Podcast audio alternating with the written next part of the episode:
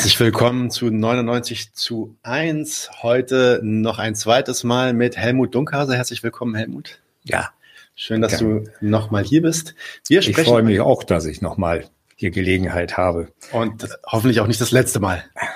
Ähm, wir haben hier, ich zeige das mal, das eine Buch, vielleicht zeigst du mir auch mal deine Variante, weil das ist ja eigentlich die, auch um die es geht. Yeah. Ähm, das heißt auf Englisch Towards the New Socialism. Äh, das wurde übersetzt im Papi Rossa Verlag. Der Herausgeber ist tatsächlich Helmut gewesen, heißt dann Alternativen aus dem Rechner von Paul Cockshott und Alan Cottrell. Und heute wollen wir über genau dieses Buch mit Helmut sprechen. Erstmal vielleicht ein paar Sachen zu Helmut. Helmut ist Diplom-Mathematiker, hat als Lehrer in Berlin gearbeitet und veröffentlicht vornehmlich zu Fragen der politischen Ökonomie und Informationstechnologie.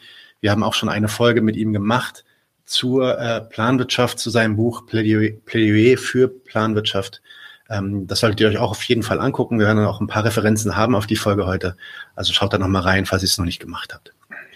Ja, äh, zuallererst vielleicht eine ganz pragmatische Frage, Helmut. Du bist ja Herausgeber dieses Buches. Du hast auch die ähm, Übersetzung organisiert. Kannst du uns sagen, warum du gerade dieses Buch hast übersetzen lassen? Das ist ja mittlerweile jetzt auch schon wirklich 30 Jahre alt, ja, und äh, hat auch damals, als du es übersetzen lassen hattest, auch schon zehn Jahre auf dem Buckel gehabt. Ja, und äh, inzwischen sind fast 20 Jahre vergangen, mhm. dass die, äh, das englische Original, was du gerade gezeigt hast, äh, erschienen ist. Aber äh, gerade in diesem Frühjahr ist die dritte Auflage dieses Buches erschienen. Äh, Allein diese Tatsache beweist, wie recht ich hatte, das Buch auf Deutsch herauszubringen. Es wird immer noch nachgefragt und gehört also keineswegs in die Mottenkiste. Ja, warum gerade dieses Buch? Äh, es ist äh, in gewisser Hinsicht ein, einzigartig, zumindest in dieser Zeit, was die Verteidigung der Planwirtschaft ohne Wenn und Aber betrifft. Mhm. Zwar gab es auch äh, zu der Zeit andere Übertragungen Überlegungen über gesellschaftliche Alternativen wie zum Beispiel partizipative Demokratie von äh, Michael Albert und äh, Robin äh, Hanel oder äh, Pat Devine, das ist so eine Art äh, Verhandlungsökonomie.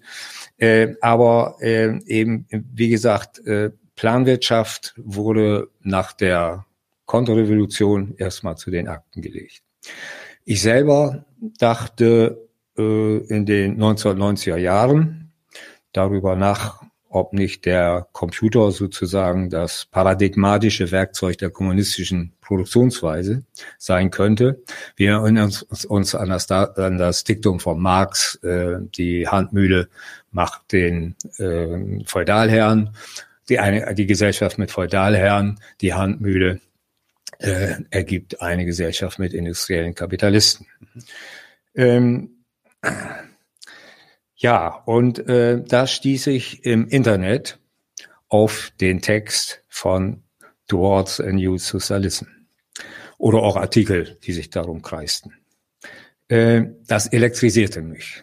Eine neue Welt eröffnete sich mir. Allein schon die geniale Input-Output-Rechnung, mhm. von der ich noch nichts gehört hatte dass sich mit ihr nicht nur eine kapitalistische Ökonomie analysieren lässt, sondern auch der Realisierung einer Arbeitszeitrechnung äh, außerordentlich dienlich ist, äh, begeisterte mich. Da fasste ich das, den Entschluss, das Buch auf Deutsch herauszugeben, um diese Ideen in unserem Land zu verbreiten. Und glücklicherweise fand sich ja auch ein Verlag, der Papyrossa Verlag, der bereit war, das Buch zu drucken, wenn auch äh, um den Preis schmerzlicher Kürzung. Ähm, ja, auch nochmal danke an den Papyrossa Verlag, der auch natürlich ein Rezensionsexemplar zur Verfügung gestellt hat dafür, äh, für dieses Gespräch jetzt heute. Ähm, da es mhm. sich ja in diesem Fall jetzt tatsächlich nicht wie in der letzten Folge um, um, um dein Buch handelt, sondern um das Buch von äh, Cockshot und Cottrell, die beiden Pauls, nee, nee, Paul Cockshott und Alan Cottrell, Entschuldigung. Mhm. Ähm, vielleicht noch ein paar Worte zu deren Arbeit. Ähm, warum ist die Arbeit dieser beiden gerade so interessant? Ja, zunächst mal, also die beiden Schotten sind sie ja, äh, kennen sich seit ihrer Jugendzeit. Ja. Cockshott hat Abschlüsse in äh, Computerwissenschaft, hat dort auch promoviert und äh, in Ökonomie. Sein Geld verdient hat er äh, äh, mit Computerei, erst in, bei Unternehmen und dann später in der Uni äh, Glasgow. Ähm, er ist der weitaus aktivere. Er hat etliche Bücher geschrieben, mhm. also über Computerwissenschaft und äh, aber auch eben über politische Ökonomie und äh, andere äh, Dinge. Äh, über 200 peer-reviewte äh, Artikel geschrieben, hält einige Patente. Äh, er hat schon beinahe ein universales Wissen, nicht nur über Informatik, sondern auch Mathematik und, mhm. und Naturwissenschaften, kennt sich aber auch aus in, ähm, äh, in allgemeiner Geschichte und insbesondere in Geschichte der Arbeiterbewegung. Ähm, und bestimmten Aspekten des, der Philosophie zurzeit beschäftigt er sich ähm, viel mit, mit Materialismus und ähm, dazu wird es auch bald, äh, das hat er mit zwei anderen geschrieben, äh, ein Buch daraus geben und ich hoffe, dass wir das auch auf Deutsch herausbringen können. Ähm, er mischt sich auch äh, in aktuelle politische Probleme ein. Ich kann nur jedem empfehlen, äh, seinen Kanal, YouTube-Kanal zu besuchen. Äh, man findet da ein breit gefächertes marxistisches Bildungsprogramm. Okay, ähm, sehr gut, das werden wir auch verlinken. Jetzt vielleicht dann mal kurz ähm, ja, vielleicht so einem Vergleich oder, oder einer Absteckung im Sinne von, wir haben, wie gesagt, über dein Buch Plädoyer für Planwirtschaft äh, gesprochen.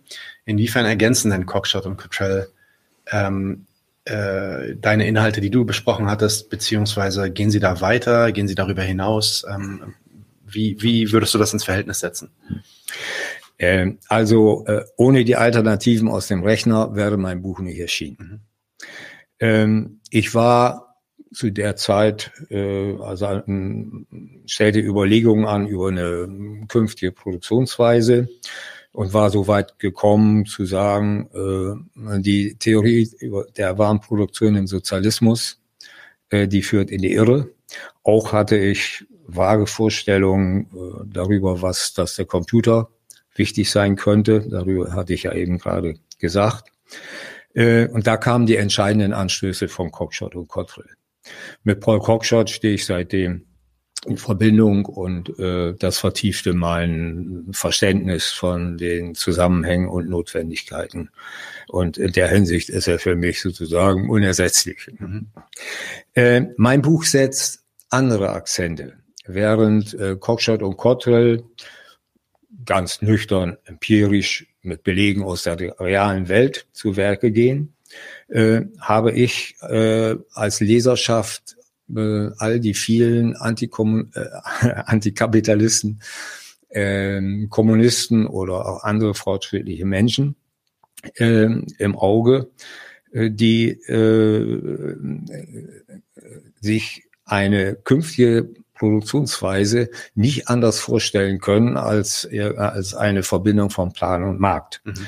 wie es ähm, äh, Staat geworden war in den meisten sozialistischen Ländern, also ja. in der DDR äh, das neue ökonomische System äh, und in der Gegenwart Staat geworden in aller Konsequenz in der Volksrepublik China. Ähm, deshalb exemplarisch sozusagen die äh, ausführliche Auseinandersetzung mit dem neuen ökonomischen System unter Ulbricht in meinem Buch und äh, ein äh, kurzes Intermezzo zu China. Äh, in der Begründung der Notwendigkeit der einer Arbeitszeitrechnung habe ich mich bemüht, äh, dem gedanklichen Milieu des geisteswissenschaftlichen geisteswissenschaftlichen geprägt, geprägten westlichen Marxismus mit ihrer Vorliebe für Hegeleien. Äh, man denke an die Myriaden von Artikeln, die also so über die Interpretation des ersten Bandes, des, des äh, ersten, ersten, Kapitels. des ersten Kapitels des ersten Bandes des Kapital äh, geschrieben worden äh, sind. Äh, insofern ist mein Buch gleichzeitig Ergänzung äh, und äh, Hinführung auf äh, die detaillierten Überlegungen äh, zu einem kommunistischen Gemeinwesen, was äh, Cockshott und Cottrell eben äh, in dem Buch vorgelegt haben. Okay, ähm, Ein paar kritische Fragen zu Cock, äh, Cockshots und Cottrells Arbeit habe ich am Ende auch. Äh, mich würde interessieren, erstmal so vorweg, bevor wir ein bisschen ins Detail gehen, gibt es eigentlich da auch Diskrepanzen zwischen deinen Vorstellungen und den Vorstellungen von den beiden? Äh, wenig. Äh, die betreffen eigentlich so sozusagen die Zeit nach der Revolution. Mhm. Ja. Äh, während äh, Cockshott, und Cottrell schon über einen Acephalus-Staat nachdenken. Nicht Acephalus heißt ohne Kopf, also ein Gemeinwesen, was äh, sich selbst irgendwie ähm, ähm, regiert. Äh, das äh, sieht für mich so ein bisschen, oder da habe ich die Befürchtung, dass damit ein bisschen der gesellschaftliche Zusammenhalt äh, zerfließt. Äh, ich denke eigentlich mehr über das Gegenteil nach, äh, nach einem äh, strukturierenden Element. Äh, ich kann mir das Werden einer neuen Gesellschaft, zumindest in ihrem Anfangsstudium, äh, kaum vorstellen um eine organisierende, vorangreifende Kraft. Nennen wir es kommunistische Partei. Mhm. Äh, wobei wir uns vom erbärmlichen Ende der Parteien, die, die an der Regierung waren, äh, nicht beirren lassen sollten. Aber es ist, glaube ich, äh, sinnvoll, jetzt darüber äh, ja. noch nicht zu diskutieren. Ja, okay. Was gibt's denn in dem Buch nicht zu finden? Ähm, Towards a New Socialism, das heißt ja dann irgendwie äh, Let's Go, also auf Deutsch heißt es Alternativen aus dem Rechner, es geht um die Alternativen. Was kann man denn da nicht finden, wenn man reinguckt? Ja, kann man in einem Satz sagen, steht nicht drin, wie man zur Revolution kommt. so ist es. Genau, wie kommt man zur Revolution? Da findet man nichts zu und das wird auch explizit so gesagt, ähm, dass das auch nicht Inhalt der, Aufg der Arbeit hier ist. Gut, kommen wir dann mal zu dem Inhalt. Ähm, da gibt es ja auch ein äh, großes Kapitel zu, was sind, was sind denn Cockshot und, und Cottrells Beweggründe, dieses Buch zu schreiben? Wie gesagt, eigentlich schon ein 30 Jahre altes Buch. Ende der 80er Jahre, glaube ich, äh, kam es raus. Ja. Was ja. war der Kontext für Sie? Ja, ja. Ja, Sie beschäftigen sich in den 70er Jahren äh, unter dem Einfluss von Althusser und Bordiga. Der Einfluss von Althusser ist immer noch, noch da. Bordiga kann ich wenig beurteilen. Äh, in diesem Zusammenhang beschäftigen Sie, Sie sich mit äh, Produktionsweisen und ihren Übergängen. Das ist übrigens ein Thema, was in dem äh, äh Cockshots Buch How the World Worked, was im Frühjahr, diesen Frühjahr herauskommt, äh, kommen wird, äh, thematisiert wird. Mhm. Ähm, und insbesondere auch mit der Natur der kommunistischen Produktionsweise und den Übergang dahin. Ähm, sie studierten einige sozialistischen Länder auch praktisch, reisten dorthin, guckten sich gründlich um und kamen zum Ergebnis, da läuft was schief. Mhm. Ähm, dann dagegen begannen sie in den 1980er Jahren das Buch zu schreiben in Verteidigung der Planwirtschaft, um, wie Sie sagten, die marxistische ökonomische Theorie und die leninistische Lehre vom Staat auf die Höhe der Zeit zu bringen. ähm, Sie hatten sogar die verwegene Idee, dass das Buch äh, auf Russisch rauskommen mhm. könnte. Äh, ich vermute, da wäre nichts draus geworden. äh, der Kapitalismus hatte gesiegt und äh, als das Buch dann 93 rauskam und äh, ja, äh, das Buch wurde not really a bestseller. Mhm. Ähm, in der Einführung des Buches, das hast du ja auch schon gerade beschrieben, dass das große Teil ihrer Arbeit auch schon in den Jahrzehnten vorher war eigentlich. In der Einführung des Buches setzen sie sich dann ganz intensiv mit der Sozialdemokratie auseinander und auch mit dem Sozialismus der SU. Und Sie kritisieren das dann auch. Was sind denn da Ihre Hauptkritikpunkte an diesen beiden und warum glauben Sie, dass es da dann was anderes geben muss?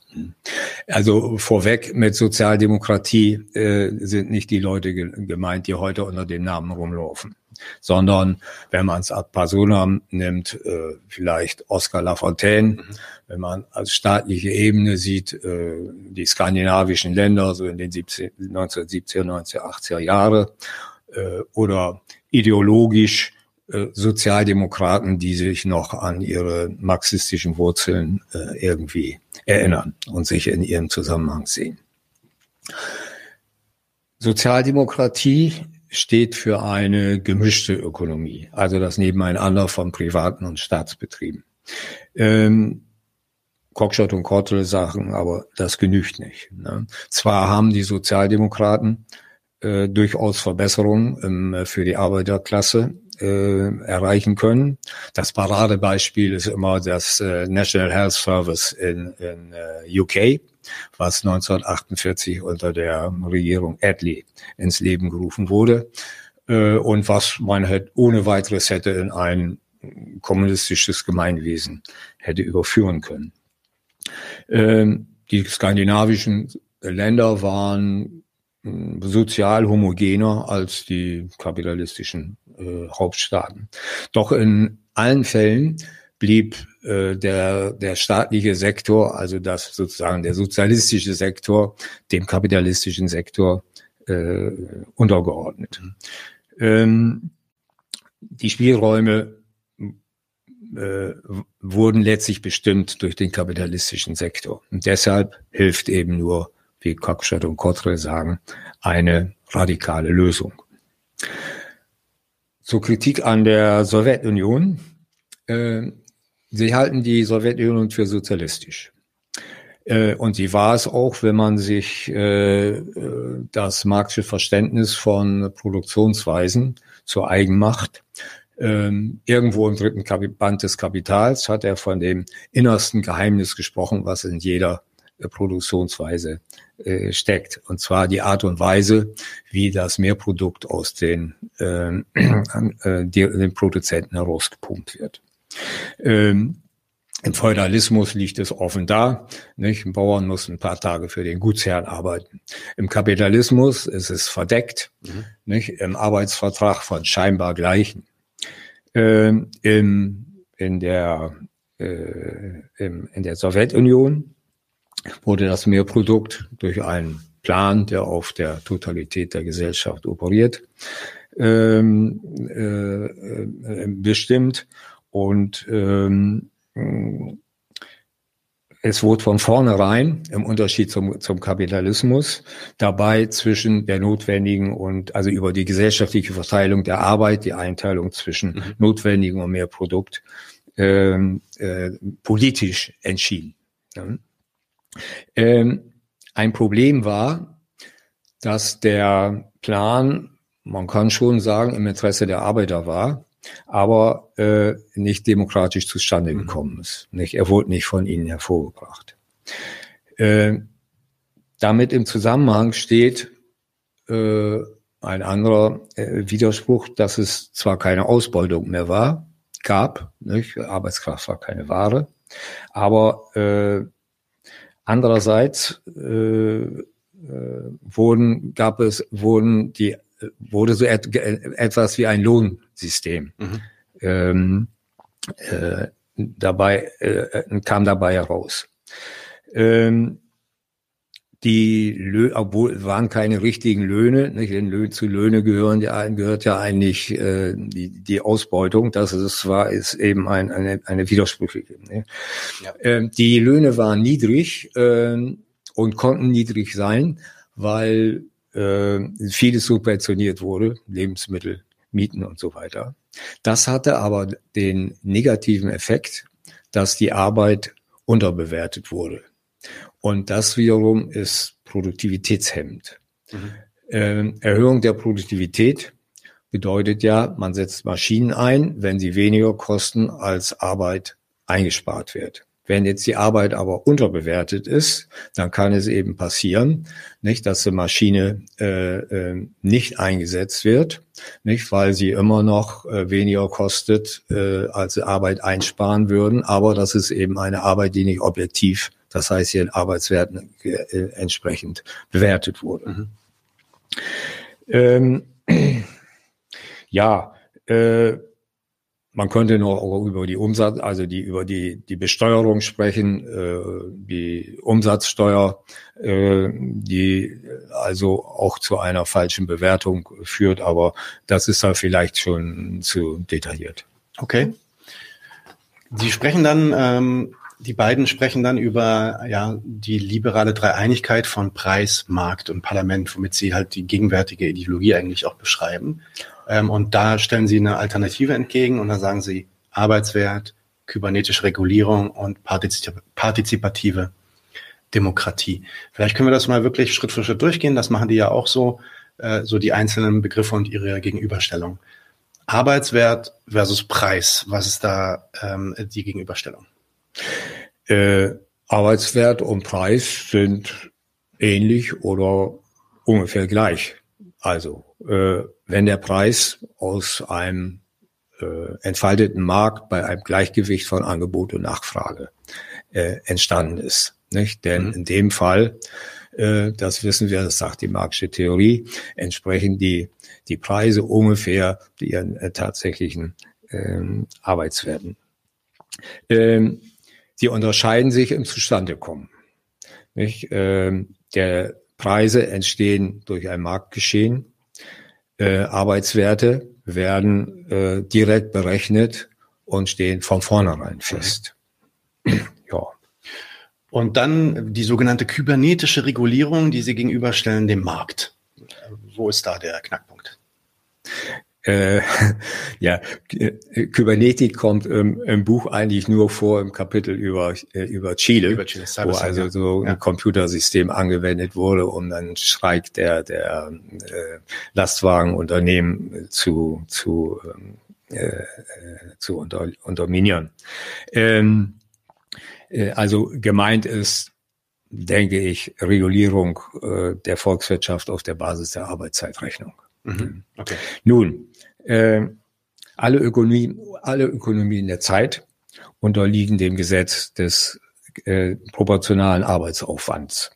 Das heißt einer Ökonomie, äh, nicht, in dem die ein, anfallenden Arbeiten nach ihrer Zeitdauer abgeschätzt werden und danach die Gesamtarbeit äh, aufgeteilt wird. Äh, sinnbildlich, das Gesetz ist verletzt, wenn dabei rauskommt, drei Arbeiter arbeiten und einer steht nur rum. Mhm. Äh, oder real, das, was zum Beispiel in der Volksrepublik Polen in den 70er und 80er Jahren äh, passiert ist. Die polnische Landwirtschaft war rückständig, die hatten die Kollektivierung äh, nicht hingekriegt. Und äh, das äh, hätte nach den, nach, wenn sie die Preise ihren Arbeitswerten entsprochen hätten, dann wären sie sehr hoch gewesen. Dagegen haben die städtischen Arbeiter äh, rebelliert. Die äh, Regierung musste die Preise senken. Das Ergebnis waren leere Regale und Rationierung. Mhm. Nicht? Denn äh, wenn die Preise unter ihrem Arbeitswert sind, nicht? das heißt also äh, Arbeitswerte oder äh, muss man rechnen, materialistisch äh, an, vorhandene Arbeitskräfte. Mhm. Ne? Äh, dann ist klar, dann kommt dabei heraus, dass also die Anzahl der Arbeiter, die die Nachfrage gemäß also den Arbeitswerten äh, überhaupt nicht befriedigen können. Und so kommt es eben, die Nachfrage ist dann eben viel größer als das, was ja. die vorhanden können. Ähm, also das Gesetz des äh, proportionalen Arbeitsaufwandes war hier verletzt. In der entfalteten Marktwirtschaft nimmt das, äh, dieses Gesetz die Form des Wertgesetzes an. Mhm.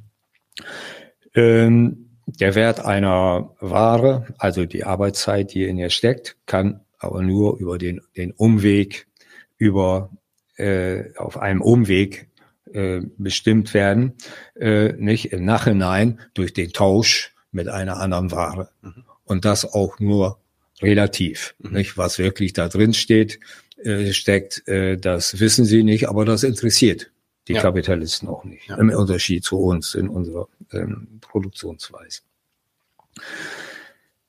Äh, ja, in einer Planwirtschaft äh, gibt es ja bekanntlich keinen Markt. Und das heißt, äh, uns bleibt nichts anderes übrig, als die Arbeitszeiten direkt zu berechnen. Mhm. Wenn das nicht möglich ist, wird es äh, schwierig. Es ist trotzdem irgendwie möglich, das hat ja die Geschichte bewiesen. Ähm, aber es ist möglich, heute, dank äh, vorhandener Daten, mhm. äh, nicht? Jedes Land hat inzwischen nationale äh, Bilanzen, moderne Computermittel und äh, äh, Computertechnik und äh, Hilfsmittel wie Input-Output-Rechnung, lineare Optimierung und anderen Optimierung. Okay, und äh, genau, die letzte Gegenüberstellung, die auch natürlich zentral ist, ist die Gegenüberstellung Demokratie versus Parlament. Also Sie kommen mit dem Begriff der Demokratie und stellen den gegenüber dem herrschenden Begriff des Parlaments. Was ist dann damit gemeint? Ja, das, das herrschende Narrativ, so sagt man heute wohl, mhm. äh, spricht ja eigentlich vom Gegenteil, vom Segen der parlamentarischen ja. Demokratie und möchte diese Art von Herrschaft am liebsten der ganzen Welt aufdrücken.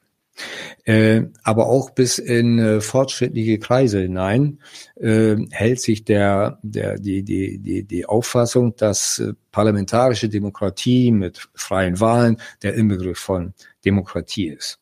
Man muss schon zugeben, das ist ein, ein genialer Schachzug der Herrschenden, mit denen es ihnen gelingt, ihre Herrschaft zu legitimieren. Mhm. Ähm, wir sind in unserem Land jetzt schon so weit gekommen, dass also das Personalangebot sich nur noch in, in Nuancen äh, unter, unterscheidet.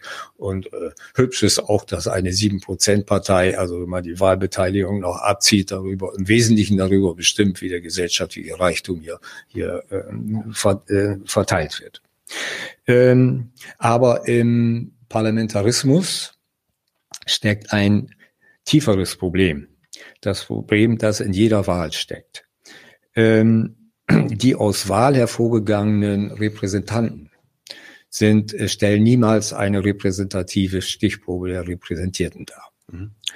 Man muss sich nur mal den Bundestag angucken. Nicht? Die Zusammensetzung des Bundestages hat nicht die Spur zu tun mit der äh, äh, Zusammensetzung in der äh, Gesellschaft. Ähm, schon Aristoteles wusste, Wahlen führen zur Oligarchie. Was die Wirkung freier Wahlen betrifft, gibt es ein interessantes ähm, Experiment am lebenden Objekt.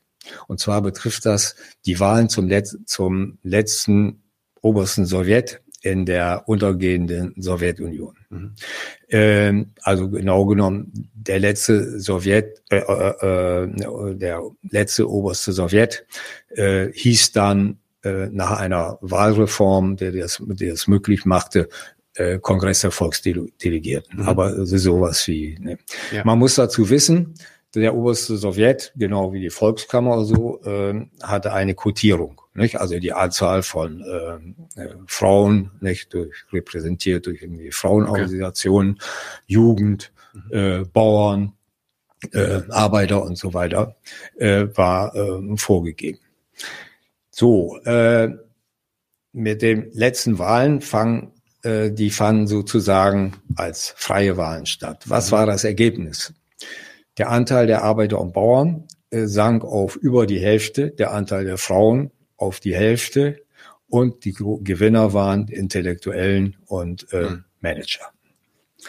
Ähm, Cockshott und Cottrell schlagen im Rückgriff auf die Antike äh, Auswahl durch Los vor. Ich hoffe, wir kommen noch äh, darüber ja. äh, zu sprechen. Ja, ja, da habe ich auch noch ein paar Fragen, da kommen wir auch dann mhm. gleich zurück, genau.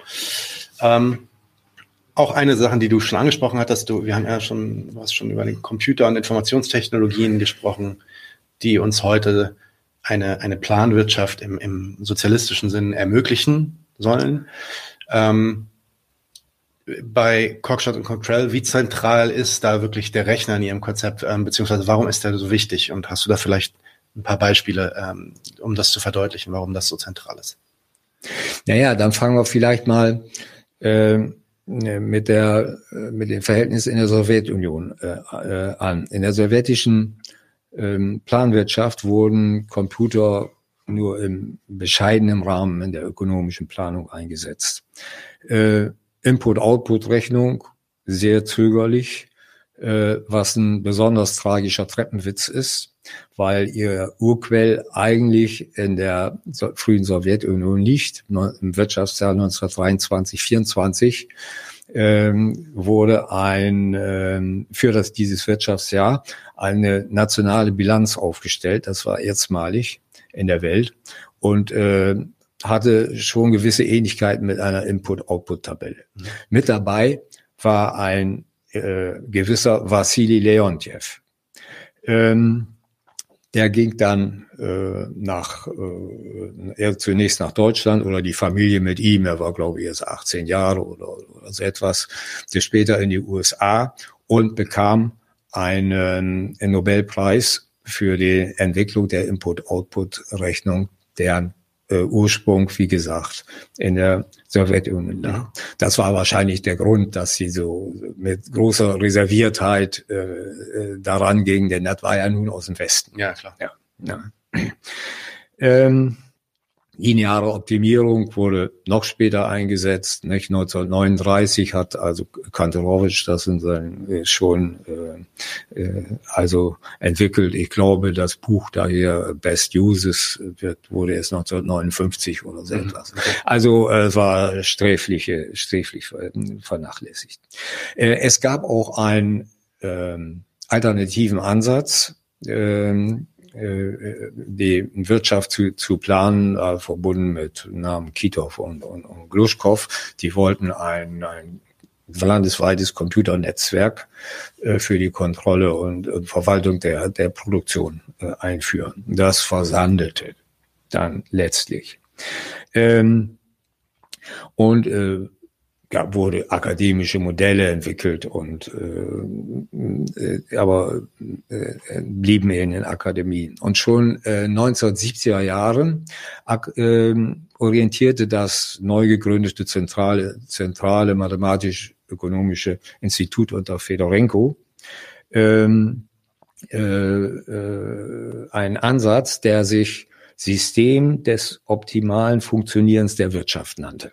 Ja, also es ging da nur noch um, um Optimierung. Mhm. Er sah eine, die Konstruktion eines Plans durch ein computergeschütztes äh, System vor äh, und seine Umsetzung sollte zumindest teilweise durch ein Marktsystem äh, passieren. Dass dieses Abfahren auf den Markt, das war eben die Situation, äh, der Cockshott und Cottrell über äh, gegenüberstanden. Nicht? Also das, was da in der Sowjetunion äh, äh, äh, los war. Und äh, eine kleine Delikatesse war in dem Zusammenhang auch, dass an derselben Uni und äh, Glasgow Alec Nove äh, lehrte, ein profunder Kenner der Sowjetunion, aber äh, der die äh, äh, na, der Marktsozialismus mhm. vertrat. Ähm, nun gab es aber in der zweiten Hälfte der 1980er Jahre einen bedeutenden wissenschaftlichen Fortschritt. Die Mathematiker äh, Fayun und Machover mhm. eröffnet, öffneten den äh, mit ihrem Buch Laws of Chaos, Gesetze des Chaos, einen neuen Blick auf die Ökonomie. Sie fassen sie auf als ein chaotisches System von äh, mit hohem Freiheitsgrad agierenden äh, ökonomischen Agenten, äh, indem sie mit der Methoden der statistischen Mechanik zu Leibe rückten. Mhm. Äh, zusammen mit den äh, volkswirtschaftlichen Daten, nicht, die damals äh, auch vorlagen, äh, der äh, Input-Output-Rechnung und äh, ja, moderner Computertechnik war das Handwerkszeug zusammen mit der äh, nicht nur die Validität der Arbeitswerttheorie äh, in kapitalistischen Volkswirtschaften empirisch nachgewiesen werden konnte, sondern dass sich auch auf die ähm, Planung in Arbeitszeitrechnung anwenden ließ. Also die ähm, Computer konnten äh, nur in Zusammenhang mit wissen, neuen wissenschaftlichen äh, Erkenntnissen und technischen Mitteln richtig wirksam werden. Vielleicht kurze Nachfrage da. Ähm, heißt es dann nicht umgekehrt aber auch, dass eine effiziente und, also, und bedarfsorientierte Planung überhaupt dann eigentlich auch erst durch den Rechner möglich wird? Ist das deine Sicht, dass eine sozialistische Planwirtschaft ähm, ähm ohne das gar nicht vollends möglich ist? Oder hat, könnte man auch ohne Computer schon ähm, technologischen Fortschritt da möglich machen? Äh, ohne großen technologischen Fortschritt eine Planwirtschaft möglich machen? Naja, zur äh, die Beurteilung einer Effizienz äh, hängt ja von der Entwicklung der Produktivkraft ab. Ne? Äh, überhaupt von der Entwicklung, nicht was in zu gewissen Zeit äh, effizient war, äh, es ist später nicht mehr. Mhm. Nicht, das ist äh, äh, nicht die ersten Jahr fünf Jahrpläne in der Sowjetunion, nicht die arbeiteten noch mit mit also mit physischen Materialbilanzen und Abschätzungen in Rubel. Ähm, und äh, man muss sagen, dass äh, äh,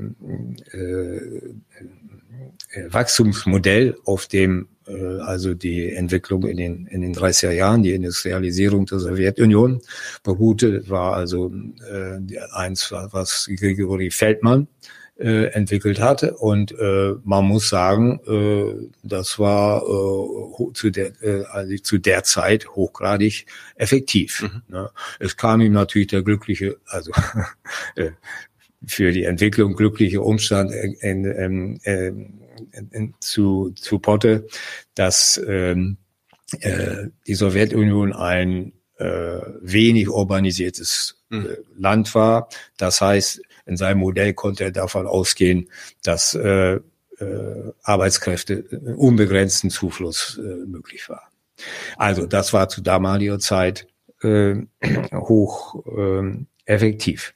Äh, entsprechend dann 50er, 60er Jahre, als der Zustrom äh, abflaute, begannen dann die, die Probleme und äh, über die wir ja auch schon mal gesprochen haben. Ähm, ja, und bei aller Kritik, äh, die ich ja auch in meinem Buch äh, ja. da äh, äh, gezeigt habe, äh, nicht auch die Planwirtschaften der 60er, 70er Jahre, die waren da nicht völlig dysfunktional. Mhm. Nicht? Denn äh, es stimmt ja auch nicht, dass etwa die DDR äh, zusammengebrochen wäre oder auch die Sowjetunion. Ja, das waren einfach äh, politische Gründe, die zum äh, Zusammenbruch äh, führte. Ja. Äh, aber heute bedeutet Planwirtschaft auf der Höhe der Zeit eine Planung, die voll, vollkommen disaggregierte äh, Volkswirtschaft zu, er, zu, erfa äh, zu erfassen weiß, das können 20 Millionen Items sein. Mhm. Aber ja, das geht natürlich nur ohne Computer. Ja. Äh, äh mit Computer. Genau, ohne Computer wird schwer. Ja. ja. ähm, okay, gehen wir mal vielleicht äh, zum Schluss, bevor ich zu so ein paar ähm, Diskussionsfragen komme, sage ich mal, äh, nochmal auf so zwei Inhalte ein aus dem Buch. Das Buch geht ja wirklich in außerordentlich detaillierter Form äh, vor, was so die Beschreibung einer alternativen Wirtschaftszone und auch der Gesellschaft wirklich angeht. Also da wird dann über strategische Planung gesprochen, detaillierte Planung. Wie, wie hat die Haushaltspolitik auszusehen? Was, wie funktioniert ein Außenhandel mit mit sozialistischen und mit kapitalistischen Ländern. Ja, also wer da Details möchte, der muss sich wirklich schon das Buch durchlesen. Da kommt man jetzt auch mit äh, drei Folgen nicht durch. Aber vielleicht können wir ja, mal auf so zwei. Da, äh, das muss man schon selber lesen. Das genau. ist, das ist schon richtig. Ja. Genau. Aber vielleicht können wir so auf zwei Themen mal eingehen. So ja. ein, eins hast du ja auch schon angesprochen, so dass die Demokratiefrage. Ähm, die, sie kommen ja immer, die beiden kommen ja immer wieder auf diese radikal-demokratische Ausrichtung der Gesellschaft äh, zurück, die sie sich vorstellen. Äh, was meinen Sie damit genau und wie verträgt sich das eigentlich mit unseren Vorstellungen von Demokratie heute? Da haben wir ja schon drüber gesprochen, parlamentarische oder auch mit der, ähm, ja, vielleicht der Marxist, Marxismus, Leninismus äh, eigenen äh, Vorstellung eines demokratischen Zentralismus. Ähm, äh, wie, wie verträgt sich das und oder wie ähm, hebt sich das davon ab? Äh, ja, vielleicht das mal als Frage. Ja. Äh, Demokratie und äh, Parlamentarismus sind ein äh, Gegensatz, wenn man sie, wenn man den Begriff Demokratie versteht, äh, im Sinne der antiken Polis, und das tun Cockshott und Kolle. Ich hatte es ja schon angedeutet. Mhm. Demos äh, war nicht einfach das Volk, es waren die einfachen Leute, die Armen, und das war die, äh, die große Mehrheit. Äh, für Aristoteles war klar, äh, demokratisch ist es, wenn Staatsämter äh, per Los bestimmt werden, mhm. oligarchisch, wenn sie aus Wahlen hervorgegangen sind. Klar, bei Bestimmung durch Los äh, wird die Stichprobe der Gewählten eine Mehrheit von Armen enthalten, weil die mhm. Armen, Armen die große Mehrheit mhm. der Bevölkerung äh, stehen. Ähm, demnach ist also äh, der Begriff äh, parlamentarische Demokratie ein, ein Widerspruch in sich selbst. Ja. Du hast als Alternative den demokratischen Zentralismus genannt. Ein Organisationsprinzip der kommunistischen Parteien, ja. auch heute noch. Ja, nicht? Der richtig. meisten. Absolut. Nicht? Ja. ja. Ähm, darin spricht äh, ursprünglich ein Rätegedanke. Nicht? Die, äh, die Sowjetunion bedeutet ja nichts anderes als Räteunion, mhm. Räterepublik. Ne? Ähm, nach Lenins Vorstellung über ähm, des äh, demokratischen Zentralismus sollten hervorragende Klassenbewusste, was ist für ihn Mitglieder der kommunistischen Partei, äh, von ähm, äh, durch Arbeiterräte äh, bestimmt werden.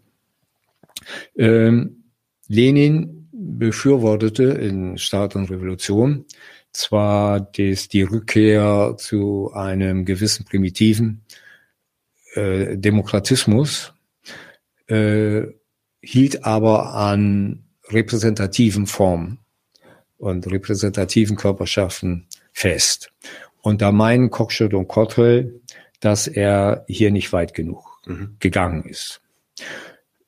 Nun, äh, für die erste Zeit lief es ja eigentlich ganz gut. Das lag aber vielleicht auch daran, an den illustren Figuren, die äh, in den ersten Politbüros vorhanden waren. Mhm. Nicht? Neben Lenin, Bukharin, Trotzki, ja. Stalin, Kamenev, wie sie alles heißen. Das, das waren alles, das waren alles äh, große Köpfe. Ja. Man kennt eben aber auch das schmähliche Ende der Geschichte, die doch sagen wir mal, äh, mittelmäßigen Figuren, äh, die die Sowjetunion dann in die Geschichte verabschiedeten. ähm, vielleicht konnte sich der demokratische Zentralismus auch nur so lange halten, weil er sich in eine äh, Diktatur charismatischer Führer wandelte. Mhm. Erst Lenin, dann Stalin. Denn das ist ja auffällig, ähm, dass, äh, weil das für einige der sozialistischen Länder ja zutrifft. Ja, also denke an Kuba mit ja. Castro, Vietnam mit China, mit äh, mit äh, Ho Chi Minh äh, und so weiter. Vielleicht ist das äh, eine innere Eigenschaft einer solchen Organisationsform, dass sie dahin äh, dahin führt. Ich weiß es nicht. Ne? Ähm, Räte für sich genommen sind gut geeignet in Umbruchssituationen, wenn es um die Eroberung der Staatsmacht geht und äh, entschlossene Revolutionäre unter ihnen sind. Wenn Räte dauerhaft bleiben, stellt sich irgendwann die Frage, wer gehört denn nun eigentlich alles dazu? Mhm. Und äh, das kann führen, einmal notgedrungen zum allgemeinen Wahlrecht, wie es dann in der stalinischen Verfassung von 1936 vorgesehen war, oder aber es degeneriert eben gleich zu bürgerlichen Parlamentarismus. Ähm, Cockshott und Cottrell schlagen, wie gesagt, äh, Auswahl durch Los vor. In der attischen Demokratie wurde das ja auch schon äh, praktiziert. Der Stadtrat, die, der, der Rat der 500, die, die Boulay wurde durch äh, Los bestimmt. Auch die Richter am Volksgerichtshof, äh, die, die Casteria, ähm, nur bei, bei ähm, Ämtern, die eine gewisse äh, Fähigkeiten, Qualifikationen erfordern, wie in, beim Militär, äh, der äh, wurde gewählt. Äh, wenn wir uns die Situation heute vorstellen, nicht? wir haben Minister, die stellen äh, die stehen Ministerien vor, also Fachmin äh, Fachministerien vor, äh, ohne also für die meisten gilt das, ohne irgendwie äh, besondere Fachkenntnisse zu haben. Das heißt also, äh, im Prinzip kann das jeder machen. Ne? Ähm,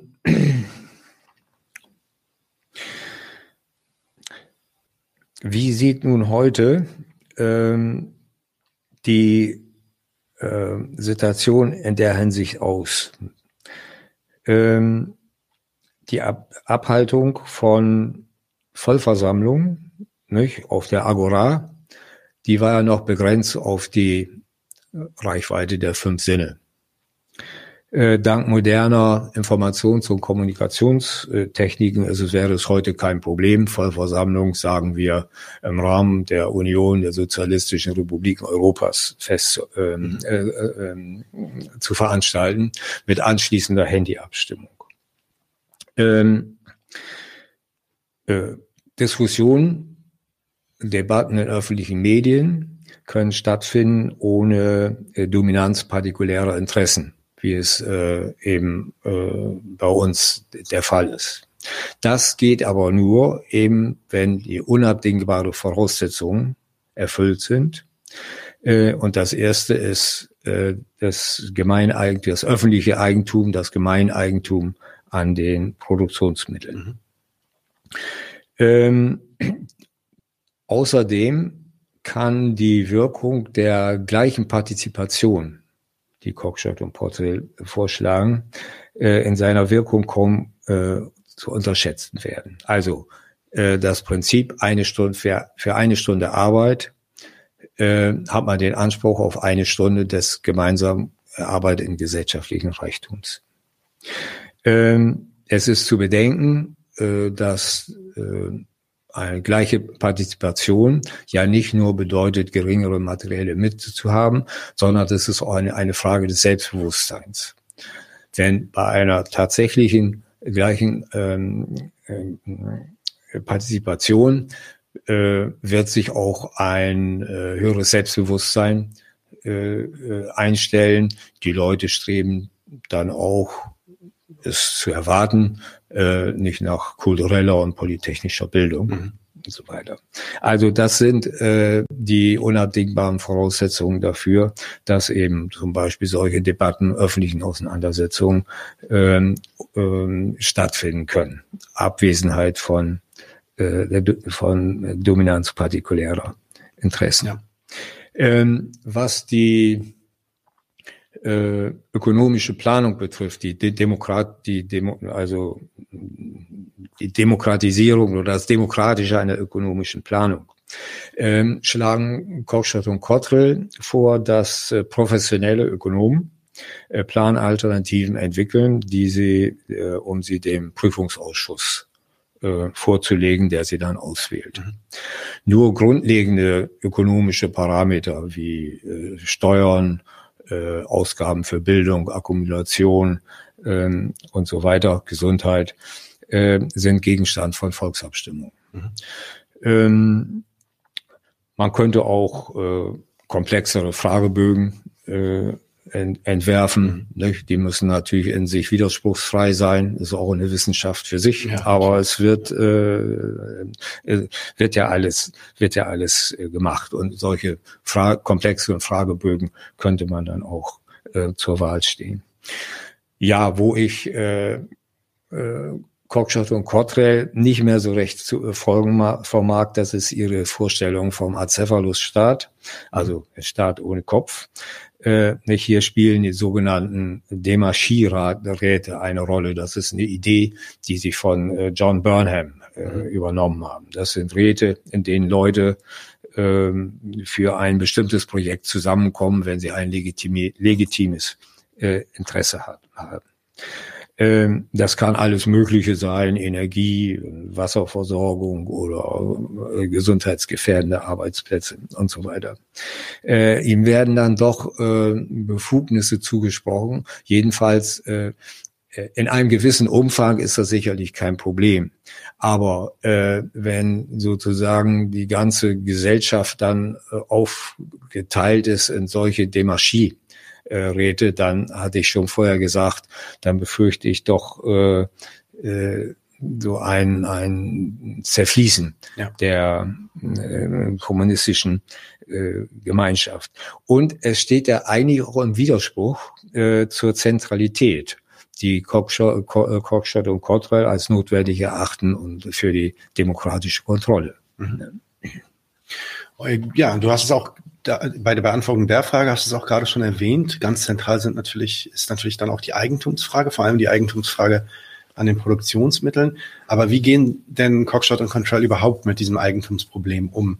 Ähm, um eine eher eine planhafte, bewusste Organisation der Gesellschaft äh, zu erzeugen. Gibt es in dieser Gesellschaft, die Sie vorschlagen, gibt es da überhaupt noch Eigentum? Welche Arten von Eigentum?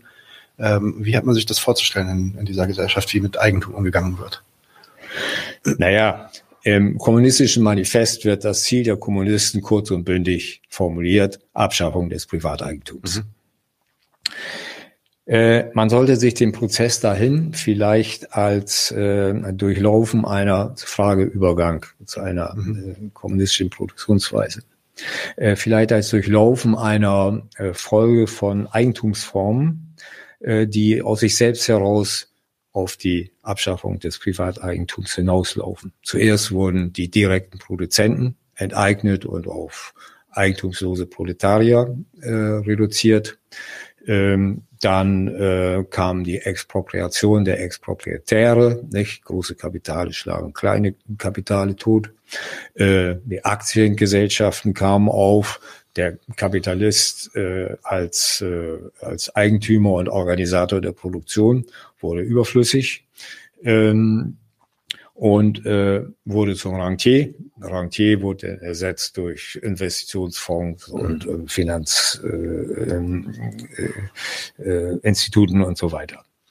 Ähm, die, diese, die permanente Entpersönlichung des Kapitaleigentums, Marx sprach von Charaktermasken, die nur die objektive Funktion ausfüllen, beweist nichts anderes als den sachlichen Charakter der Gesetze, die die diese Produktionsweise bestimmen. Ähm, das sprengt für sich allein noch nicht die, noch nicht völlig äh, diese Produktionsweise. Äh, das passiert erst, wenn ähm, Produktionseinheiten sich nicht mehr ähm, äh, auf der Grundlage von Warenbe Warenbeziehungen ähm, äh, reproduzieren können. Mhm. Das heißt, wenn das Wertgesetz nicht mehr als äh, Regulator äh, ähm, äh, wirkt. Äh, wenn wir uns den Bereich der äh, Informationstechnologien angucken, äh, Software, äh, TV, Videoproduktion und so weiter, da steckt praktisch der gesamte Arbeitsaufwand in der Vorbereitung. Mhm. Während die Verbreitung äh, durch Kopien, was praktisch keines Arbeitsaufwandes äh, ja. bedarf. Ähm, unter privatkapitalistischen Verhältnissen werden dann diese Kopien weit über Wert verkauft, was nur durch juristische Sanktionen, Kopierschutz, äh, ja. äh, Monopolrechte und so weiter möglich ist. Intellektes, intellektuelles. Genauso im pharmazeutischen Bereich. Ja. Nicht? Die eigentliche Arbeit steckt in der Entwicklung. Aber auch in anderen Bereichen spielt das geistige Eigentum immer eine größere Rolle, äh, nicht Patentrechten und äh, Urheberrechte, Markenzeichen und was es da so gibt. Äh, das Grundproblem für den Kapitalismus ist jetzt, dass er der technologischen Entwicklung im Wege steht. ähm, ja, die Abschaffung des Privateigentums ist eigentlich in seiner Entwicklung schon äh, angelegt. Es ist dennoch fraglich, ob es diese, der Vollzug dieses äh, Übergangs ähm, friedlich von, Gang, von mhm. äh, äh, zu äh, vor sich geht. Ähm, bisher ist noch keine Klasse freiwillig abgetreten. Und es ist überhaupt fra fraglich, ob die Menschheit den Untergang des Kapitalismus überlebt. Äh, ich habe noch vergessen zu erwähnen, äh, nicht? Also auf der einen Seite stößt ähm, äh, der, der, der Kapitalismus auf äh, die äh, auf äh, ein, ein Problem, ein Verwertungsproblem. Er kann sich, äh, steht in technologischen Entwicklung im Wege. Auf der anderen Seite gibt es aber auch schon sowas wie antizipierten Kommunismus. Und zwar im digitalen Bereich. Mhm. Es ist nur in dem Bereich möglich, weil dort nicht die, keine äh, materiellen Ressourcen ja. äh, möglich sind. Hier Betriebssystem Linux, Page Web Server so sind zum großen Teil äh, unter unentgeltlicher Arbeit äh, entstanden. Äh, einfach aus dem Be Be Be Bedürfnis heraus, was Vernünftiges zu tun. Ähm, ja, ähm, Abschaffung des Privateigentums positiv heißt ja, das vorherrschende Eigentum ist äh, Gemeineigentum. Ähm, verkörpert, so mein Cockshot und Kotzel in der Planbehörde. Äh, ist nicht Staatseigentum, sondern das ist vergesellschaftetes mhm. Eigentum. Das ist äh, etwas anderes. Was bleiben dabei? Äh, was bleibt dabei von den individuellen Rechten? Das ist ja eine zentrale Frage. Darf ich meine Zahnbürste ja, ne? behalten? Ne? Äh, also, äh, es besteht das Recht, den eigenen Lebensunterhalt zu verdienen. Es besteht das Recht, den, auf den vollen Wert der eigenen Arbeit. Und es besteht das Recht, über den Wert der eigenen Arbeit frei zu verfügen. Das ist ein deutlicher Unterschied äh, zu den individuellen Arbeitseigentumsrechten in der, in der Sowjetunion. Ja. Ein äh, sowjetischer Betrieb, das hatte ich schon gesagt, war eben widersprüchliche Einheit, nicht spätestens mit der Einführung des sogenannten Kochratschott, das ist die wirtschaftliche Betriebsrechnungsführung, äh, wurde etwas so wie, wie Kauf und, und Verkauf simuliert, der keiner war. Nicht alle Transfers zwischen, zwischen Betrieb und Staat nahmen die Form eines Kaufs an, nicht? aber sie produzierten nur das, was vom Staat vorgegeben war und hatten gar keine andere Wahl, als an den Staat zu verkaufen. Äh, die Betriebsdirektoren äh, zahlten wie in einem kapitalistischen Betrieb Löhne aus dem Lohnfonds, äh, Boni aus, äh, aus den Gewinnen. Äh, nicht? Nur sie konnten keine Arbeiter entlassen. Ne? Die Arbeiter äh, nicht, das ergibt sich aus dem quasi Lohnverhältnis, äh, nicht hatten kein Recht auf den Wert ihrer Arbeit. Mhm. Nicht, war ja schon äh, an die äh, als Gewinn äh, abgegangen und erst recht natürlich kein äh, erst, äh, kein Recht auf freie Verfügung über den Wert ihrer Arbeit. Ähm, zurück zu den Eigentumsverhältnissen in unserem kommunistischen Gemeinwesen. Ähm, ich hatte gesagt, dass das Gemeineigentum verkörpert ist in der Planungs Planbehörde. Äh, das sieht so aus, als wenn ihr Besitz äh, total absolut wäre. Aber wenn man mal genauer hinguckt, äh, ist in gewisser Hinsicht ist es beschränkter als kapitalistisches Eigentum. Die Planbehörde kann nichts verkaufen. Es gibt ja, ne, gibt ja niemanden, an den sie was verkaufen können. Wenn wir jetzt mal den internationalen Handel äh, auslassen. Also der Besitz reduziert sich letztlich auf Leitung und Verteilung der ähm, Produktion. Ja. Ähm, bei den Vorschlägen von Kochstedt und Cottrell spielen äh, für die äh, den ökonomischen Aktivitäten Projekte eine große Rolle. Sie können gigantisch groß sein oder klein. Ne? Äh, Raumstation oder mhm. neue Computerreihe. Projekte werden beantragt von Interessierten, aber auch von der Planbehörde selbst.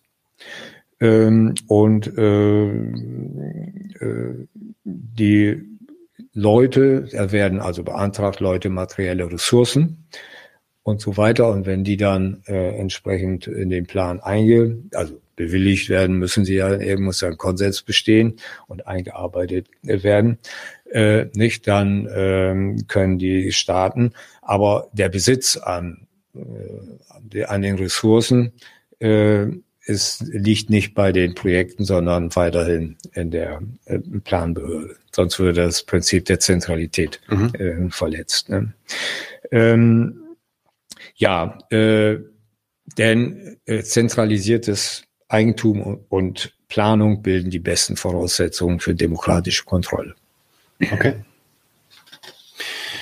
Ja, dann würde ich jetzt zum Abschluss vielleicht so ein paar Fragen bringen, die mir vielleicht kritisch aufgestoßen sind, während ich das, während ich das gelesen habe. Also auch, auch jetzt nicht, dass ich da irgendwie selber eine Antwort hätte, sondern einfach nur mal ähm, das in den Raum stellen, auf das du da auch mal drauf eingehen kannst. So eine Sache, die mich öfter stört, wenn ich, ähm, oder die, die ich öfter bemerke, wenn ich so Alternativökonomien und auch so utopische ähm, Vorstellungen, wie die Gesellschaft in Zukunft aussehen kann, ähm, mir durchlese oder schaue, mir anschaue, ist, dass ähm, man immer dazu tendiert, die Effizienz des vorgeschlagenen Systems gegen die Effizienz des Kapitalismus natürlich zu vergleichen und das dann halt teilweise auch wirklich direkt an den Maßstäben des Kapitalismus selbst.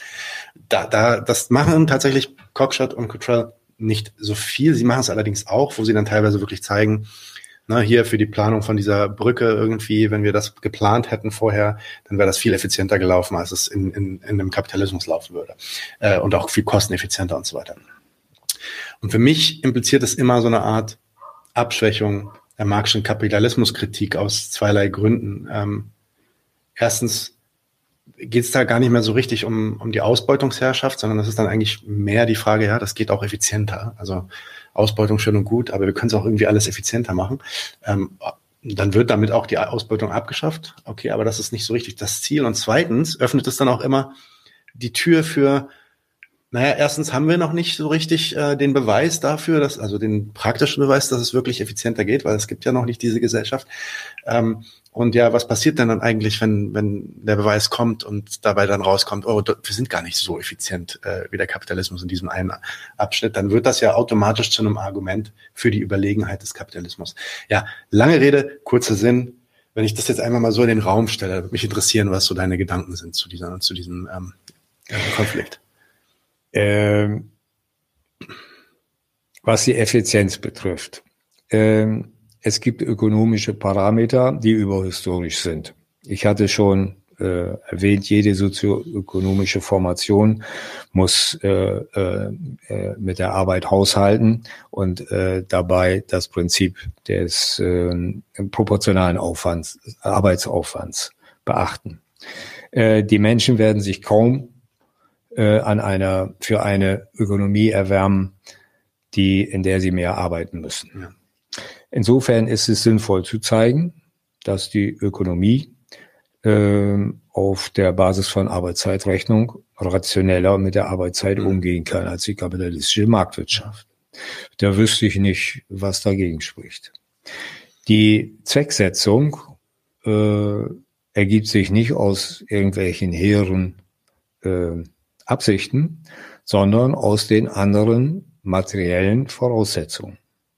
Ähm, der ähm, nicht das Gemeineigentum an den Produktionsmitteln, die radikale Gleichstellung durch gleiche äh, Partizipation äh, und schließlich durch die andere Art und Weise, das Mehrprodukt zu extrahieren. Ähm, in der vorgeschlagenen kommunistischen Produktionsweise wird zuerst die Verteilung der gesellschaftlichen Arbeit, die Einteilung in Produktions- und Konsumtionsmittel festgelegt, während im Kapitalismus die Verteilung der Arbeit bestimmt wird von den Geldeinkommen. Das heißt, das höhere Einkommen mehr oder weniger die Struktur der Nachfrage bestimmen. Äh, Ausbeutung gab es schon im alten Sozialismus Klar. nicht mehr, nicht? Hatte ich schon gesagt, ja. nicht? Die Aneignung des Mehrprodukts war zwar widersprüchlich, nicht? Die Arbeit war, die Arbeitskraft war äh, keine Ware, äh, auch wenn sowas wie Löhne ausbezahlt wurden, nicht? Aber sie war keine, äh, war keine Ausbeutung. Worin soll also die Ausbeutung bestehen, wenn der Arbeiter über vollen Wert des, äh, mhm. ihrer Arbeit verfügen können? Ja, ja, fair enough. Ja. Mhm. Äh, also äh, natürlich äh, ist die Effizienz noch zu beweisen. Ne? Und äh, in die Zukunft kann niemand blicken. Äh, unsere Zuversicht, äh, dass der Kampf für den Kommunismus zu gewinnen ist, speist sich zum einen aus wissenschaftlichen Erkenntnissen wie die Gültigkeit der Arbeitswertlehre. Das heißt, dass der Arbeitsaufwand in den einzelnen Produkten berechnet werden kann und damit die äh, Verteilung der gesellschaftlichen Arbeitszeit von vornherein festgelegt werden kann. Mhm. Zum anderen glauben wir, äh, dass die meisten Menschen das Bedürfnis haben, einfach was Vernünftiges zu machen ja, und dabei auch Leidenschaft entwickeln können. Äh, ich habe eben schon den antizipierten Kommunismus ähm, erwähnt. Nicht? Äh, es gibt ja viele Initiativen, die an irgendwelchen alternativen Modellen basteln. Ja. Nicht? Das ist äh, nicht, äh, nicht äh, hier neben, so, neben ja. partizipative Ökonomie, Commons, nicht Peer-to-Peer ähm, Ökonomie und was es da alles so gibt. Das sind doch alles Versuche, aus der ungeliebten Herrschaft des Marktes und damit auch der Herrschaft des Kapitals rauszukommen. Nicht? Das ist doch, das ist ja, das ist doch da. Nicht? Äh, und wenn etwas Neues aus, aufgebaut wird, wird sich auch eine Begeisterung einstellen. Ähm, nicht, auch das zeigt die Geschichte. Äh, ich erinnere nur an den Enthusiasmus der Sowjetunion, der bis in den Krieg hinein anwährte, äh, äh, Werte hinein, gleichzeitig beim Terror der Stalinzeit auch ungebrochen blieb. Mhm. Ne? Das war sowieso eine irre Zeit, nicht dieses dieses Nebeneinander von Terror und ja, Enthusiasmus. Also äh, das ist sicherlich einmalig hier. Ähm, was mir eher Sorgen macht, äh, ist äh, kein Enthusiasmus wert ewig. Ja. Äh, die ruhmreiche KBDSU endete in moralischer Verkommenheit und das Land fiel in Kapitalismus zurück. Unumkehrbar wird der Kommunismus erst, wenn er eine eigene technologische Basis besitzt. Mhm. Rückfälle in der, in der Menschheitsgeschichte gab es Rückfälle äh, in vorangegangene Produktionsweisen nur, wenn sie auf ähm, gleicher oder ähnlicher ähm, ähm, Produktionstechnologie, also im engeren Sinne das, was Produktionsweise ist, beruhten. Nicht? Kapitalismus und äh, äh, Sozialismus, der wieder in Kapitalismus zurückgefallen ist, hatten die gleiche Technologie. Ja. Ne? Was ähnliches ist passiert in ähm, also äh, der Rückfall von Sozial von äh, Feudalismus in Sklavenhalter. Äh, Gesellschaft, was in einigen Gegenden äh, der Welt passiert ist. Mhm. Das ist möglich, weil die Technologie der beiden ziemlich ähnlich war. Beides war Landwirtschaft, in beiden war, war die Landwirtschaft das, das Prägende. Nicht? Nur eben in Sklavenhaltergesellschaft, die waren also litoral äh, geprägt, nicht an, an, an den Küsten, da waren die die, äh, die die die Verkehrswesen war auf dem auf dem Meer ausgebaut, ja. nicht während eben äh, der äh, Feudalismus äh, sich im wesentlich im Inneren des Landes mhm. äh, abspielte. Ne? Ähm, ja, aber äh, man kann sich zum Beispiel nicht vorstellen, dass Kapitalismus in Feudalismus äh, zurückfällt. Nicht? Einfach wegen der äh, unterschiedlichen äh, Technologie. Ne? Ähm, ja, äh, also das zu deinen äh, okay. Bedenken da, das ist ist vielleicht der Kapitalismus doch überlegen sein könnte, oder? Ja, ja, nee, nee, also das, das äh, ich bin davon nicht überzeugt, aber ja. ich denke, ich, ich höre halt schon ganz schnell die Argumente von den Kapitalismusliebhabern, die halt ja. darauf sofort bestehen. Ja. Ähm, eine andere Sache, die, die, die ich auch interessant fand, war, dass Cockshot und Cottrell ja schon noch davon ausgehen, dass Märkte weiterhin bestehen. Du hattest es vorhin gesagt, in der Planwirtschaft ähm, gibt es dann keine Märkte mehr. Sie sehen das nicht so, wobei Sie das qualifizieren und sagen, also es geht um die nicht essentiellen Güter. Äh, also all das, was nicht essentiell sei, das kann dann, dann noch irgendwie gehandelt werden mit so Arbeitsgutscheinen, die eben auf der Arbeitszeit äh, beruhen, die man selbst getätigt hat. Dann, dann wird dann aber noch so von nationalen Grenzen ausgegangen und da wird dann auch über den Handel zwischen ähm, unserer sozialistischen und zum Beispiel kapitalistischen Nation gesprochen. Ähm, wie sicher kann man dann also sein, dass äh, da sich der Zwang der Warenform nicht auch dann wieder durchsetzen wird, äh, allein durch diese national-international Abgrenzung und das Ganze in einen Marktsozialismus zurückfällt. Äh, in deiner Frage steckt da so ein bisschen die Prämisse, dass es äh, äh, Markt und Märkte noch gibt. Ja, ja? das habe ich äh, vielleicht falsch verstanden. Dann, äh, ja, bitte äh, es gibt keine Märkte mehr und äh, und mit Arbeitsgutscheinen konnte, kann auch nicht gehandelt werden. Okay.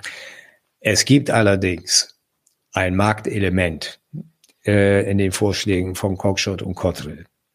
Äh, und zwar bei der Verteilung der Konsumgüter, die du ja auch mit den nicht essentiellen Gütern so wahrscheinlich ja. gemeint hast. Nicht? Ähm, also die Arbeits, die Arbeiter, also praktisch alle, tauschen ihre Arbeitsgutscheine gegen Konsumgüter aus. Das ist ohne Zweifel ein Marktelement, mhm. nicht? Denn äh, weil ein Händewechsel stattfindet. Aber damit hört die Parallele auch schon auf. Ähm, es gibt keine unabhängig voneinander produzierenden Produzenten. Ähm, und ähm, die äh, man müsste vielleicht ein bisschen erklären, wie das, wie, wie Cockshot Cottrell ähm, sich die Verteilung der Konsumgüter äh, vorstellen. Nicht? Also sie schlagen vor, ähm, dass jedes Konsumgut mit zwei Etiketten versehen wird. Einmal mit dem tatsächlichen Arbeitswert, was sie, das, äh, äh, berechnet wurde, mhm. und dann den sogenannten Markt äh, Marktgleichgewichtspreis. Nicht? Das ist, das ist ein, äh, ein Indikator dafür, ob jetzt gerade äh, so viel nachgefragt wird, dass ja. also äh, der äh, entsprechend der Preis sozusagen angehoben wird äh, oder im Gegenfall äh, dann eben runter äh, äh, gesenkt wird, wenn ähm, eben die Nachfrage Ladenhüter ist oder, mhm. oder, oder, so, oder sonst etwas. Ähm, dadurch, dass der Arbeitswert angegeben ist, nicht, kann sich jeder die Frage stellen, naja, wenn jetzt also die Nachfrage gerade hoch ist, äh, nicht, warte ich dann, bis sich die, äh, bis wieder der sich auf dem Arbeitswert äh, eingependelt hat äh, nicht, denn das ist ja das Ziel oder ist mir das so wichtig, dass ich das jetzt äh, haben muss. Ne? Ähm, jedenfalls ist das, soll das ein Mechanismus sein, mit dem also einigermaßen gewährleistet ist, dass im Durchschnitt die Waren zu ihren Arbeitswerten äh, halt abgegeben wird. Ähm, ja, die Arbeitsscheine sind, sind kein Geld äh, nicht, sondern eh, sie ähneln eher, wie Marx sagte, einer Theaterkarte, mhm. nicht? Wenn man sie also eingetauscht hat, sind sie futsch. Ne? So, ja, ja. Ne? Ähm, sie sind auch nicht übertragbar. Mhm. Ja? Und äh, ich sehe nicht, wie es also hier zu einem Rückfall in einen Marktsozialismus ähm, kommen könnte. Ne? Äh, im Verhältnis zu internationalen äh, Ausland äh, werden die heimischen Produkte natürlich zu Waren. Ne? Das berührt aber nicht das innere äh, ökonomische Gefüge. Ne? Das Außenhandelsministerium lässt sich auffassen als ein Produkt, äh, ein, ein Betrieb zur Herstellung von Importen. Ne? Okay. Ja. ja. Äh, Importe werden finanziert durch Arbeitszertifikate, die im Ausland zirkulieren können Pass geht natürlich nur, wenn auch eine Nachfrage da ist. Nicht? Mhm. Aber wenn eine Nachfrage da ist, nicht, ist, ist, kann man die genauso handeln wie, wie äh, Dollar oder Yen. Ne? Ähm, ähm, ja, und Exporte nicht, werden entweder durch den Austausch von Waren oder äh, durch Arbeitszertifikate, die zurückgekauft werden, also die im Ausland zirkulieren können. Fremdwährung im Land ist verboten. Mhm. Das ist also ziemlich umgekehrt das, was in, in der Sowjetunion in anderen ja. Ländern ähm, passierte. Okay, nein, exzellent. Ähm, ja, die letzte, die letzte Frage vielleicht von mir. Äh, das Verhältnis von Cockshot und Control zu dem Staat und zu dem Staat auch als Herrschaftsorgan. Ähm, also es scheint mir so, als ob sie nicht so wirklich Probleme haben mit dem Staat an sich, sondern eher mit den Zwecken der Herrschaft, denen der Staat heutzutage halt unterliegt. Und es hört sich so ein bisschen so an, als müsste man den Staat eigentlich dann nur durch eine ja nicht thematisierte Revolution müsste man die den Staat irgendwie übernehmen und könnte dann die Werkzeuge des Staates ähm, für die seine richtigen Zwecke einsetzen. Findest du, das habe ich richtig verstanden oder werde ich dem dann nicht so richtig gerecht? Wie, äh? Nein. Ähm, äh, also ich habe auch kein Problem mit dem Staat. Okay. Ja. ja. Äh, deine Frage erinnert mich äh, an Lenins Urteil über den sogenannten deutschen Kriegssozialismus. Mhm. Nicht? Als die im Ersten Weltkrieg, nicht, da stellte das äh, Deutsche Kaiserreich die Wirtschaft auf eine zentrale Planwirtschaft um. Ne? Mit der die äh, Monopole kriegten äh, Produktionsvorgaben, Lebensmittel wurden reduziert, Arbeiter wurden in den Krieg geschickt. Ähm, Finanzmärkte spielten da keine Rolle mehr. Nicht? Es kam nur darauf an, dass die materiellen Güter zur rechten Zeit am rechten Ort waren. Lenin war davon sehr beeindruckt. Äh, nicht? Und sagte, man stelle sich nur mal vor, an die Stelle des junkerlich-kaiserlichen Staates den revolutionär-demokratischen Staat zu setzen. Das würde unweigerlich ein oder mehrere Schritte hin zum Sozialismus äh, bedeuten. Äh, nun, ein bisschen lässt sich davon auf die heutige Zeit übertragen. Äh, mit dem staatsmonopolistischen Kapitalismus hat der Kapitalismus dem gesellschaftlichen Charakter der Produktion Rechnung getragen. Nicht? Zentralisierung des Kapitals, äh, Entpersönlichung Kapitals haben wir drüber gesprochen. Die technischen Produktionsbedingungen für jeden Betrieb liegen in den Spreadsheets der, der Betriebe äh, liegen vor. Nicht? Damit liefert der Kapitalismus wichtige Voraussetzungen dafür, auf kommunistische Art zu produzieren, und zwar auf dem Silbertablett. Mhm. Der Staat ist immer ein Werkzeug der herrschenden Klasse. Äh, na, das müsste natürlich etwas differenziert werden, weil auch äh, je nach äh, Stand des Kräfteverhältnisses im, im Klassenkampf ändert natürlich. sich natürlich die, äh, die äh, tatsächliche Rolle. Aber letztlich ist immer äh, eine Klasse äh, die, äh, die, die, die, die, der herrschende Klasse, die also der gesamten Gesellschaft das auf, aufzwingt. Doppelherrschaften oder so können nur für ganz kurze Zeit äh, passieren. Also insofern kann man schon sagen, der Staat ist immer äh, ein Werkzeug der herrschenden Klasse. Ne? Er muss die Herrschaft als solche, nicht, notfalls für Polizei und Armee und so weiter, äh, gewährleisten und die Reproduktion der Wirtschaft äh, gewährleisten. Das ist seine Aufgabe. Der Staat, den wir meinen, äh, ist ein Staat, in dem der Demos, die im antiken Sinne die herrschende Klasse ist.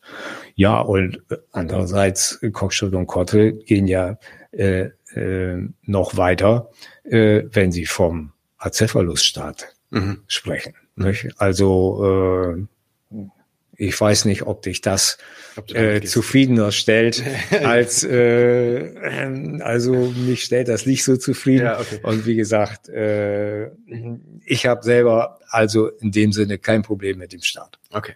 Alles klar. Gut, verstanden. Dann äh, haben wir jetzt auch schon eine ganze Weile gesprochen. Ich guck mal auf die Uhr. Ja, das sind fast äh, ja, eine Stunde 15 Minuten.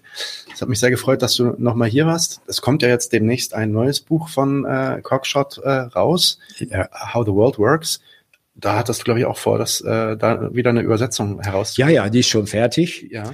Äh, nur äh, die Herausgabe verzögert sich äh, okay. auf das nächste Frühjahr. Und dann können wir vielleicht äh, kurz würde bevor das herauskommt, noch eine Folge genau dazu machen. Das ah, würde, das ja? würde mich, würde mich sehr freuen. Auf jeden Fall. Das ist, äh, weil man dort, äh, da kann man viele eine, äh, also wirklich äh, radikal materialistische Herangehen an die Geschichte.